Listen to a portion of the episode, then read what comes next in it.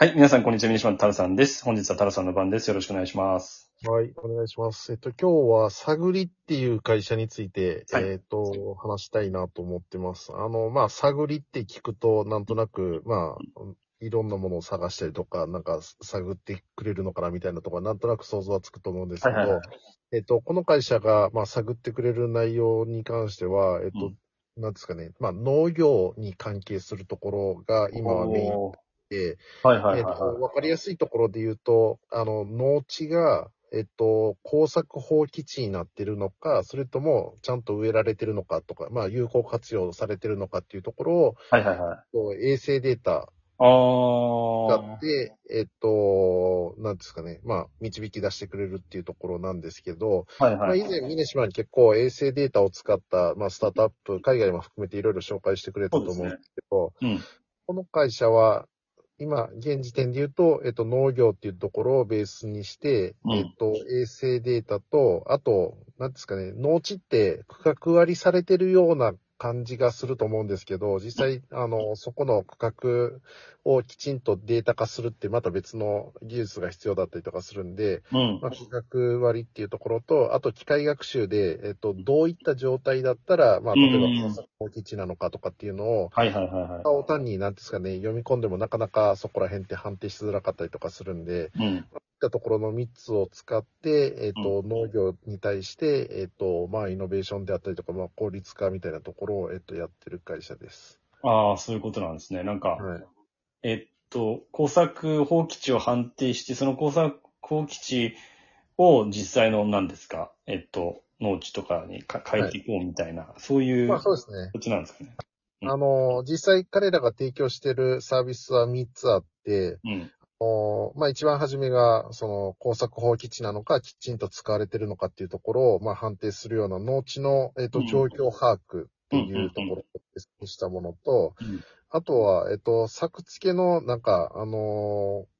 作付けを調査するっていうのが、あの、大体、なんですかね、えっ、と、市町村とかそういったところがちゃんと、えっ、と、やる業務としてあるんですけど、うん。まあ、それ自体を、えっ、と、例えば、あの、今までだったら一個ずつ見て回ってたのを、あの、デあータを使って、ー効率的に、あの、収集するっていうところ。はいはいはいはいはい。あと、三つ目が、えっと、農業を、あの、なんですかね、経営として、なんか、まあ、ちゃんとビジネスとしてやってる人からすると、うんあの、その土地の土壌が、えっと、どういった土壌なのかって結構、えっと、調査をするんですよ。うん。あの、リアルに、えっと、なんですかね、あの、自分の土地の、えっと、四隅と、あとど真ん中とかの、えっと、地を取って、それを、あの、農協とか、あの、まあ、町の施設のところ行って、どう、どういった、なんですかね、状態の土地なのかっていうのを判定したりとかするんですけど、うん。それって、あの、毎年作物を作ってたりとかすると、だんだん変わっていったりとか。場所によって今、四隅って言ったんですけど、本当にその四隅だけで、えっと、なんちゃんと取れるのかって言ったらそういうわけじゃなくて、広い土地とかだったら。あの、場所によって全然やっぱ、なんですかね、えっと、水はけがいいとか悪いとか、ああとはなんか、値が高いとかうんうんうん、アルカリ性の強いとか、いろいろあるんですけど、うん。まあそういったものがなかなか、なんですかね、データ化されたとしても、数字のデータであって、あの、なんですかね、まあ、濃淡が分かりづらいとかっていうのがあるんで、うん。まあ、そこら辺のデータを用いて、実際に、あ、この土地は、えっと、この土地の、例えば右端の方は、あの、こういう状態ですとかっていうのを、あの、実際出してくれるみたいな。そうなんですねはい。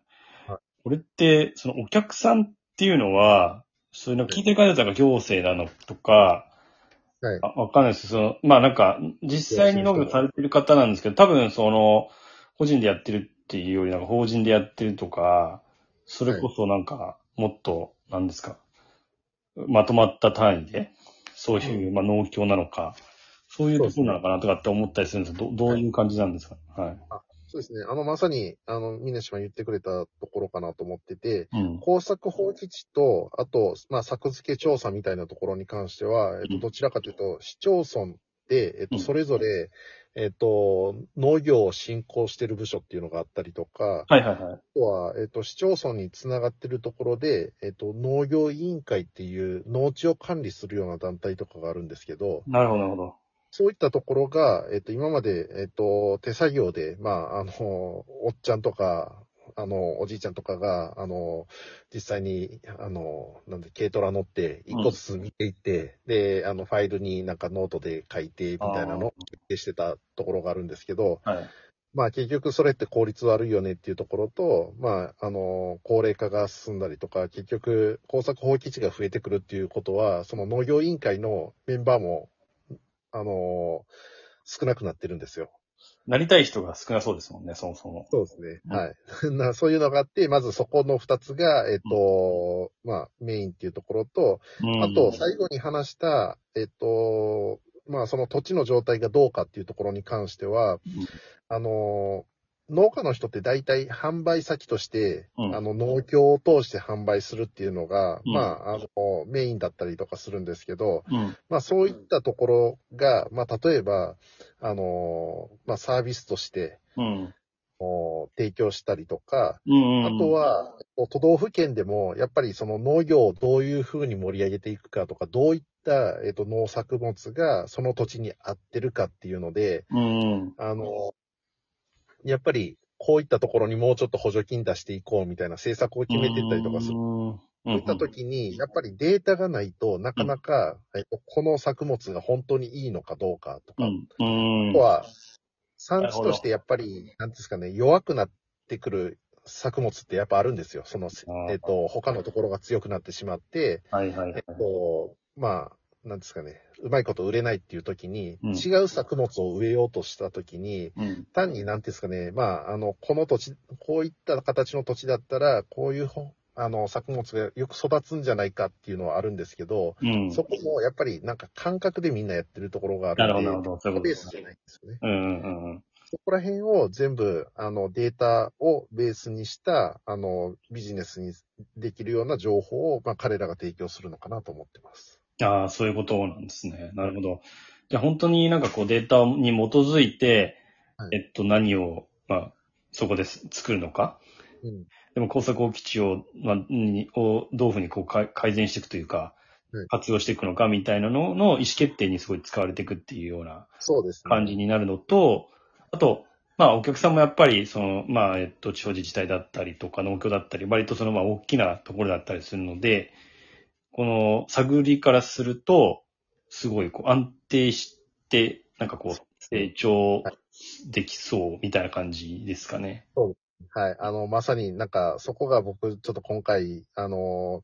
こういったビジネスって、なかなか、あの、直接的な、なんですかね、えっ、と、沿道に近いところに行っちゃうと、うん。ビジネスとして成り立ちづらいと思うんですけどだからといって、なかなか、その地方自治体も、な、入り込みづらいところはあるんですね。うんうんうんただ、きちんと、なん、なんですかね、えっ、と、例えば、えっ、と、農業関係のこの調査にかかっている費用をどれだけ削減できますとかっていうのが、まあ、これに、あの、差し替えることによって、明確に、あの、数字が多分出せるんじゃないかなと思ってて、なるほど、なるほどまあ、。そういったところが、えっ、と、地方自治体とかからしても、あの、コストの削減っていうところで、うんうんあの、導入がすごいしやすいんじゃないかなっていうところで、あの、評価できるポイントなのかなと思ってます。なるほど、そういうことですね。でまさにその、なんですか、そ、えっと、なんて言うんだろう、そのデータをこう分析するっていうところの、まあその、なんですか、まあ、まあ、AI を活用して、まあ、どういったアルゴリズムを使えば、そういう判定が、まあ正確にできるかみたいなのが、まあ多分、この探りの強みみたいなと。ころになるっていうことですよね。そうですね。彼らが、まあ、結局一番頑張ってるところって、この AI での判定みたいなところうんうで、機械学習を通して、どんだけ、あの、精度の高いものを提供できるかっていうところが、まあ、最終的に、あの、他の会社が参入してきたときに、うん。まあ、あの、強みにできるかっていうところだと思うんで、うん。が、まあちょっと正直、あの、外から見てる限りはあんまり、なんですかね、あの、ここの会社の技術がすごいですとかっていうところは、僕はちょっと分かった上で話してはないんですけど、はいはいはい。あの、やろうとしてるポイントとしては、すごい、あの、いい、なんですかね、あの、ビジネスモデルだし、うん。あと、ここ、一点突破っていうところで、農業のところを、あの、なんですかね、開拓していけば他の分野も含めて、うんうんうんうん使えるんじゃないかなと思ってます。そういうことですよね。確かに。まあ、これをなんかベースに、まあ、ちょっとこれから先、まあわかんないです。た単位としてはまあ10年単位になっちゃうのかもしれないですけど、いろんなその農地がこう変わっていいって、うんその、わかんないです。国内のその生産量みたいなのが、まあ、効率が上がることで、うん上がってきて、まあなんですか、えっと、自給率みたいなのも改善みたいなのにも貢献するみたいな感じだとすると、なんか消費者としても今いろんなものがこう値上がりを これからめちゃくちゃしていく中では、なんか非常にありがたいなんじゃないかなって思ったりはするんですけどね。そうですね。うん。まあ、基本的にはやっぱり、あの、国とか県とか市町村単位で、うん。あの、農地を集約化してって大規模農うんうん家をうん育てていこうみたいなところはやっぱりあったりとかするんで、はい。まあ、そのベースとなる、あの、なんですかね、工作放棄地っていうところのデータっていうのは絶対に必要とされてますし、うん。まあ、そこから少なくても次ステップアップしていく上で、えっと、どんなに効率的に、あの、まあ、農業ができるのかとかっていうところのデータっていうのがあると、あの、まあ、行政としても、えっと、いろんな政策を打ちやすいっていうと、ここが多分、あの、ハマりどころなのかなと思います。そうですよね。確かに。なるほど、なるほど。まあ、まさにちょっとこれからのそういう変化っていうところが、まあ、すごい肝になってくるかなっていう感じがしますね。はい。はい。ありがとうございます。えー本日は探りについてお話しさせていただきました。また、えー次回も聞いていただきますと幸いです。それではまた。